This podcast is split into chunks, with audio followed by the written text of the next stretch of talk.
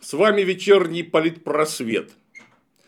Мы сегодня внеплановым образом собираемся по печальному поводу, потому что Давича погиб Владлен Татарский, известный военкор и общественный деятель. Так получилось, что день в день я праздновал, собственно, день рождения неподалеку. Во-первых, во-вторых, Владлен Татарский явился одним из героев нашего ролика из серии «Политпросвет», выпуск которого мы придержали по понятным причинам. Он там далеко не главный действующий персонаж, но тем не менее, я в том числе его очень сильно критикую. Но так как печальные события случились и его жизнь оборвалась, я решил прокомментировать, но не только это событие и не столько это событие, а некоторую общественную реакцию на него. Прежде чем приступим, вынужден оговориться. Мне поступает даже не десятки, наверное, сотни сообщений с вопросами. Что ты думаешь по этому поводу? Кто убил Владлена? Отвечаю со всей академической добросовестностью. Я не знаю. Я не сотрудник Следственного комитета. Я не сотрудник ФСБ. Вы мне вопрос задаете не по окладу.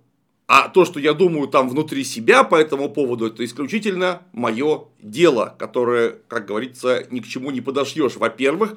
Во-вторых, я своими умозаключениями могу, во-первых, ошибаться.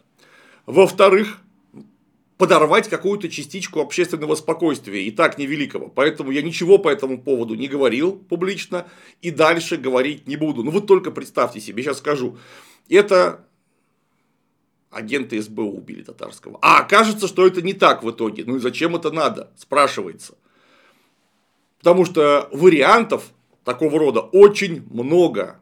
А то, что я могу сказать, исходя из каких-то своих логических умозаключений, это настолько зыбкая штука, что, повторюсь еще раз, не говорил и дальше говорить не буду до тех пор, пока следствие не выскажет свою официальную позицию.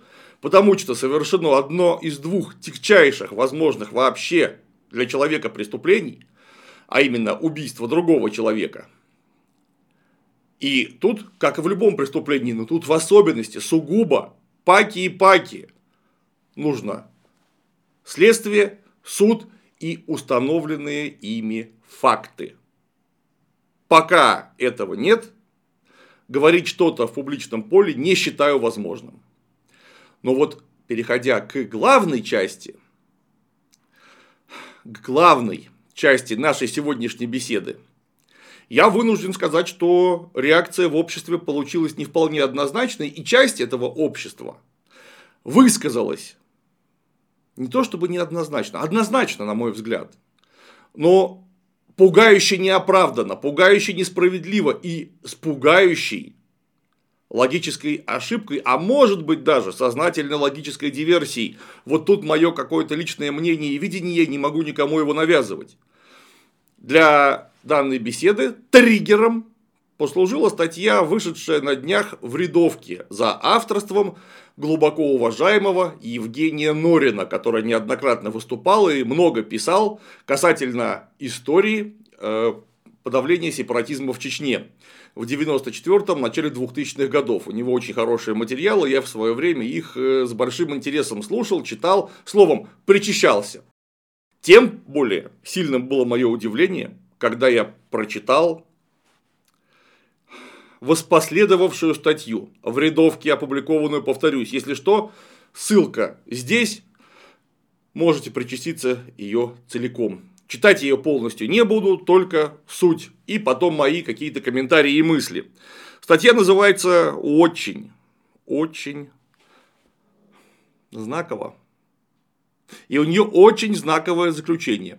К названию Левый террор. Возрождение. Вы чувствуете посыл?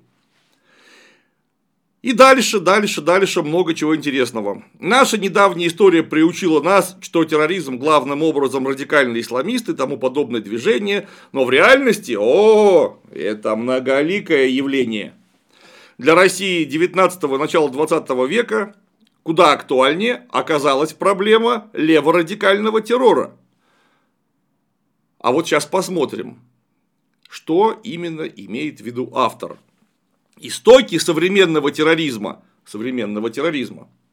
Истоки современного терроризма восходят к эпохе освобождения крестьян. Весной 1862 года московский студент Петр Заничевский обещал потрясти Россию революционной борьбой и заявил, что крови не боится. Несколько лет его прокламация обсуждалась широко, хотя и подпольно, а вскоре кровь полилась по-настоящему. Первым терактом современного типа в русской истории можно, пожалуй, назвать выстрелы Дмитрия Каракозова в апреле 1866 года. Он целился в Александра II, но промахнулся. С тех пор террористические организации плодились как грибы после дождя, их задачей было дезорганизовать государство, создать хаос и привести к крушению правительственный аппарат Российской империи. В 1869 году Сергей Нечаев подогнал теоретическую основу под террор в катехизисе революционера.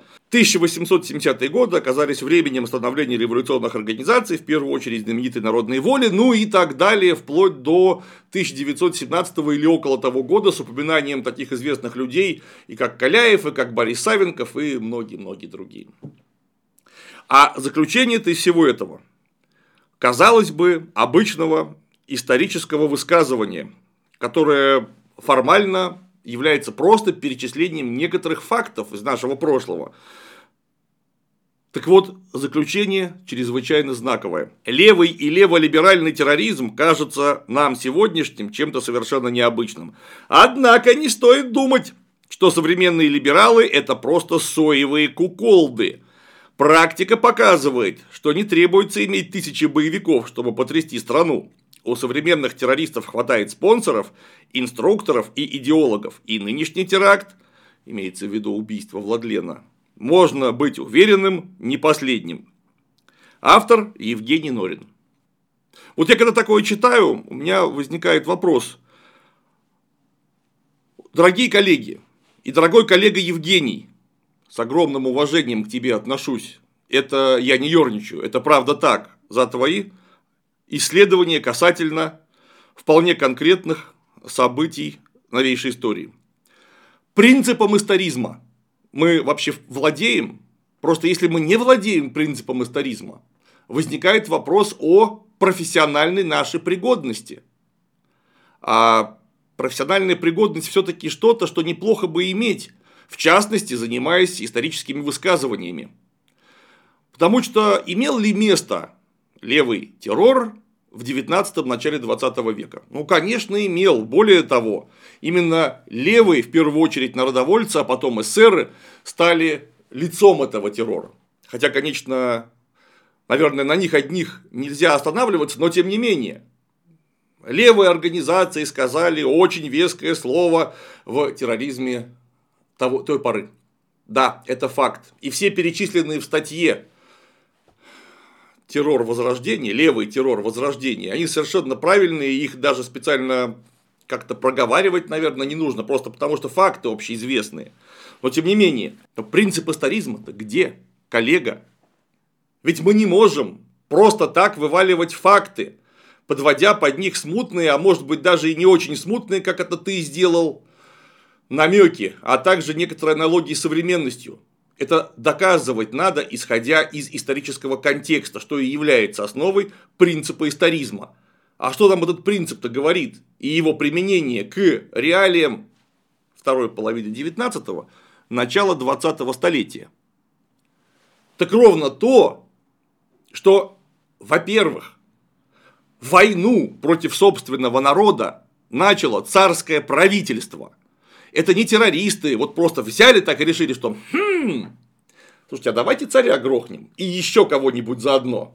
Отличная идея, план капкан, надежный, как швейцарские часы, если я не ошибаюсь. Нет, это была реакция на действия царского правительства. Царское правительство, ну, скажем так, оно вообще было не сахарное. Что бы нам сейчас не пытались рассказать. Не сахарное оно было, мягко говоря. Но в 1861 году, вот нам там об этом упомянули в статье, случилось освобождение крестьян. Кто-то не в курсе, как оно выглядело, это освобождение. Людям навязали чудовищно невыгодную, кабальную, пожизненную ипотеку. Последние пользователи данной ипотеки, которые назывались ласково выкупные платежи, если бы все шло так, как шло, должны были расплатиться с долгами к середине 1930-х годов. Вот что такое было освобождение крестьян, о котором вы ничего не говорите, дорогой коллега. Я то ты, то вы уж, прошу прощения. Переполняют меня исторические эмоции. Мы вроде на ты были. Да ладно, в конце концов, это формальности. Как бы то ни было, суть такова, что освобождение не было освобождением. Это было перемещение одной формы чудовищной крепостной зависимости в другую, еще более чудовищную форму, от которой народ, скажем, скажем политкорректно, пострадал. И реакция народа низовая была вполне конкретной до всяких террористов, без всяких террористов и без какого-либо влияния левых партий, которые тогда в 60-е годы находились в суперзачаточном состоянии. Вот просто не было их как политического явления. И что же вышло? Давайте-ка вспомним, наверное, небезызвестное тебе, Евгений, и вам, дорогая публика, восстание в селе Бездна, такое говорящее название очень, Казанской губернии. После всего, что отчебучил режим Александра II, якобы невинно убиенного, произошло буквально следующее – вот после освобождения крестьян получилось так, что после публикования положений о крестьянах, выходящих из крепостной зависимости, имело место, прямо скажем, не вполне ожидаемая общественная реакция. Был такой крестьянин Антон Петров, который начал о ужас, трактовать некоторые пункты положения в пользу крестьян, говоря, что на самом деле крестьянство фактически независимо с 1858 года, а помещики крестьян просто обманывают, ну и обманом удерживают их при себе, просто потому что царь-то наверняка не в курсе. Ну, конечно, крестьянин не вполне верно понял некоторые пункты положения, несмотря на то, что умел читать, ну и протрактовал их вполне определенным образом, чем взволновал публику. Крестьянскую публику, каковая стала стекаться в бездну, и на какой-то момент собралось их 10 тысяч человек. И тогда наши верхи отреагировали единственным способом, на который они были способны. Туда не какие-то разъяснители были посланы, не политические эмиссары, а две роты Тарутинского полка, во главе с генерал-майором Антон Степановичем Апраксиным, потомком того самого Апраксина. Вот этот человек со славной биографией родом оказался настоящая кровавая собака, потому что крестьян просто расстреляли. Им приказали разойтись, ну а что вы тут собрались? А когда они не стали расходиться, в них стали стрелять. Заметьте, крестьяне были безоружные.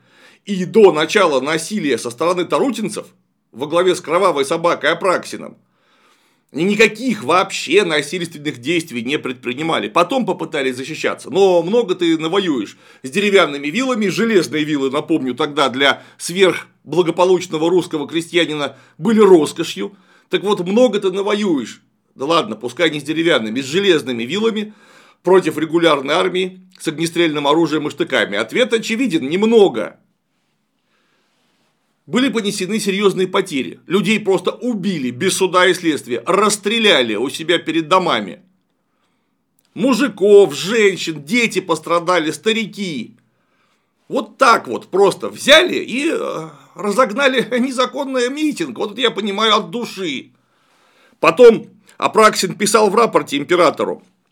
Предводитель, передав мне, что никакие увещевания его и даже священника не послужили к убеждению крестьян села Бездны, и как только кто начинал вразумлять крестьян, толпа поднимала крики «воля-воля», желая уничтожить этим всякую возможность привести к повиновению даже тех из них, которые могли бы образумиться. Видя такое положение дел, я немедленно написал командиру 4-го резервного батальона Тарутинского пехотного полка, расположено в городе Тетюшах, прислать две роты в село Никольское, отстоящее от бездны в семи верстах.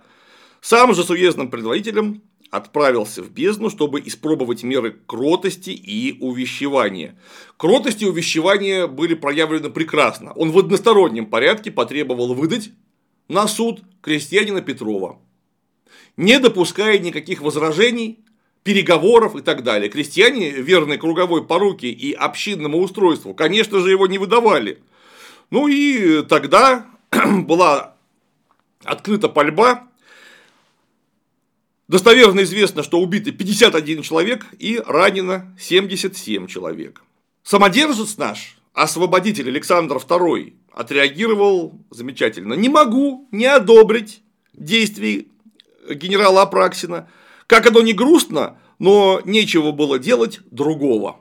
Вот так вот. Грустненько. Ну, подумаешь, 51 человек отправили в высшее присутствие, еще 70 ранили, кстати, неизвестно, сколько скончалось из них.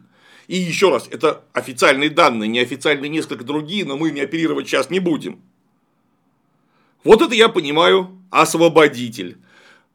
Аристократия, то есть тот самый правящий класс, куклой которого является монарх, президент, неважно кто. Радовалась по-настоящему. Как писал адъютант казанского губернатора Половцев, радости их при получении известия о стрельбе не было конца. Многие публично пили шампанское и поздравляли друг друга с успехом. Мало того, слабые женщины и те выказывали радость и жалели только о том, что убитых было слишком мало. Это наша правящая верхушка 60-х годов, о которой Евгений, вот ты в статье говоришь, что террор должен был раскачать устои государства, э, устои и стабильность государственного аппарата управления империи. Империя сама себя расшатывала, потому что никакие эсеры, никакие народовольцы, никакие большевики, никто лучше, чем император и его режим, не мог бы раскачать собственный режим. У них просто не было двух рот Тарутинского полка, которые могли бы расстрелять крестьян или, чуть позже, полвека спустя, рабочих на Красной площади, у Нарвской заставы и так далее. Вот об этом-то почему мы не вспоминаем? Террор был ответом вот на то, что я вам только что процитировал, прочитал и напомнил. А ведь бездна это что? Это всего лишь яркий случай, который известен до сих пор, он хрестоматийный, наверное, до Ленского расстрела, до Кровавого воскресенья, самый известный случай такого рода. Ну или, по крайней мере, один из самых известных. Он такой был один, это был эксцесс, карман шире, потому что в 859, 1800, естественно, 59 году было 797 крестьянских волнений. 797! И крестьяне, заметьте, они же волновались не потому, что бесились жиру, а потому что пухли с голоду и хотели воли, обычной воли, того, что, если угодно, такую терминологию применить, Богом человеку даровано от рождения. Их подавляло 90 армейских команд, которые ездили как пожарная команда от одного потенциального бунта к другому. А в 1860-м волнений зафиксировано 900. Уже не 797, 900. И подавляли их уже 108 армейских команд. Ну а в 1861 году, вот в тот самый год, когда произошли события в Бездне, всего лишь 1859 крестьянских волнений, против которых было выслано 937 армейских команд. Это без пяти минут Пугачевская война, которая не переросла просто потому, что не собиралась быть таковой, не было организующей силы, не было организующей какой-то ячейки партии, организующего лица. Но 1859 восстаний, волнений, выступлений, которые разгонялись армейскими командами при помощи огнестрельного оружия, штыков, розок, шпицрутенов и плетей совершенно нефиксируемым количеством жертв. Совершенно нефиксируемым вот что породило ранний революционный террор. Не злая воля каких-то ублюдков, которые решили покидаться бомбами. Затея абсолютно тупая, я ничего не могу сказать против этого. Потому что индивидуальный террор это А. Страшная глупость, Б. Чудовищная мерзость. Я подчеркиваю это тремя жирными чертами. И вот таким вот болдом. Террор, индивидуальный террор в том числе, это глупость, потому что бессмыслица, и чудовищная мерзость. Просто потому что вместе с виноватыми, как вы считаете, могут и обязательно пострадают люди совершенно непричастные. Нет прощения терроризму. Но как явление его понимать в отдельности от контекста невозможно. Вот откуда взялся левый террор. И в дальнейшем он продолжался ровно поэтому. Эсеровский уже революционный террор с левой стороны. Это была реакция на фактическое объявление войны, которую устроили власти против левых партий. Со всем, чем положено, бессудными арестами, пытками, уничтожением. Вот они так отреагировали, повторяюсь, отреагировали запредельно глупо и преступно. Но это была именно что реакция, а не инициатива снизу, со стороны этих самых проклятых леваков, эсеров и так далее. И давайте-ка вспомним еще кое-что, если уж мы переместились к концу 19-го, началу 20 века. А неужели для кого-то секрет, что известная часть, я бы сказал, очень большая часть терактов, которая производилась боевой организацией эсеров, анархистами и не только, была напрямую инспирирована охранкой царской. Эти теракты находились под колпаком, под внимательным начальственным взглядом и направлялись рукой начальства. Поэтому сказать, что это был именно левый террор в полном смысле слова, далеко не всегда возможно. Потому что это делалось на деньги правительственных органов, с их горячим участием и как минимум с одобрительного невмешательства. Давайте-ка вспомним хрестоматийный пример. Как погиб министр внутренних дел Плеве. Так ведь его же убийство, этот страшный теракт, организовал не кто-нибудь, а Евно Адзев, который являлся сотрудником охранки. Охранка была, мягко говоря, в курсе о готовящемся злодеянии и не только ничего не сделала, но и фактически подставила своего начальника, ну пускай номинального, плеве под бомбы. И он погиб. Азеф это агент охранки. А значит, террор был не вполне левым. Может быть, даже бомбы кидали эти ополоумевшие эсеры. Которые совершенно не понимали, не разбирались в политической борьбе и в политическом действии. Видя как субъективные идеалисты проблему в конкретных персоналиях, а не в системе. Они совершали преступление, которое инспирировало и разрешало власть, удаляя собственных, неугодных личностей, прямо занимаясь провокациями. Провокация – это фон так называемой борьбы за стабильность с 1880-х годов. Каковые провокации достигли своего наивысшего размаха к началу 20 века – а кем был Поп Гапон? Он, конечно, до терактов не додумался, но тем не менее. Он был агентом Зубатова. Каковой Зубатов? Вот тот самый провластный чиновник, настоящий портрет эталонного охранителя, который взлетел благодаря дяде государя-императора Сергея Александровича, московского генерал-губернатора и гомосексуалиста по совместительству. Но это к делу отношения не имеет каковой Сергей Александрович в итоге погиб от рук тех самых террористов. А давайте-ка вспомним, кто убил премьер-министра Российской империи Петра Аркадьевича Столыпина, еще одного эталонного охранителя и без пяти минут фашиста. Настолько без пяти минут, что потом сертифицированные русские фашисты считали его за своего и писали по этому поводу проникновенные брошюры. Мы про это целый ролик как-то с документами в руках записали, если что, можно пересмотреть. А убил его Дмитрий Багров, анархист, который являлся агентом все той же охранки.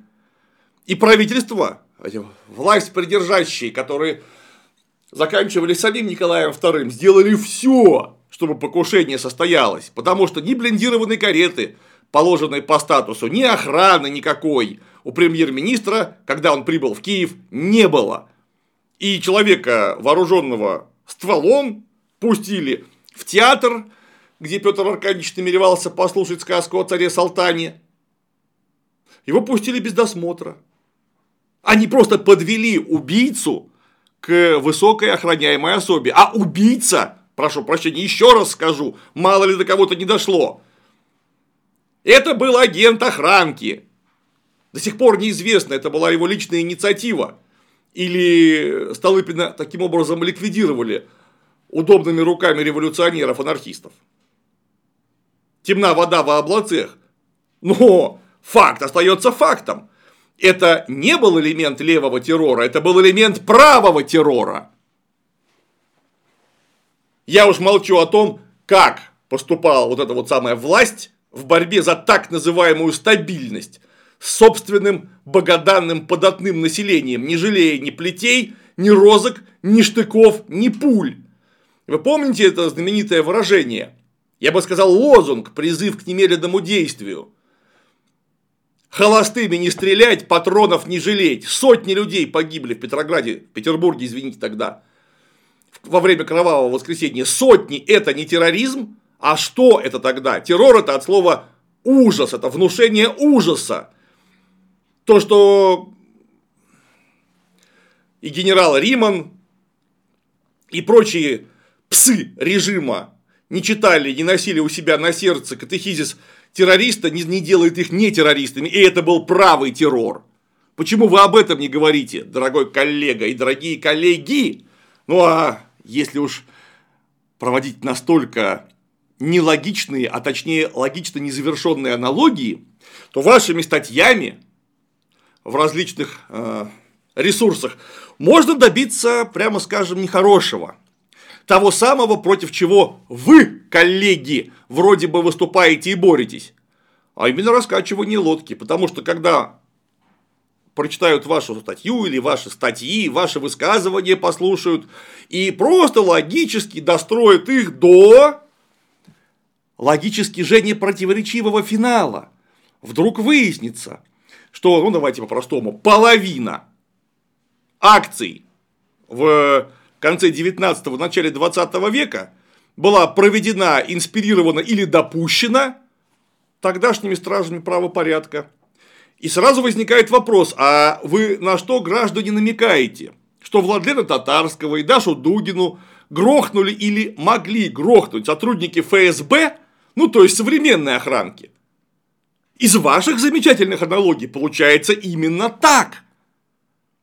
Ну, левый террор, возрождение. Смотришь на этих левых террористов, там 50% это сотрудники охранки. И то, что вы умолчали об этом, пренебрегая не только принципом историзма, но и элементарной порядочностью,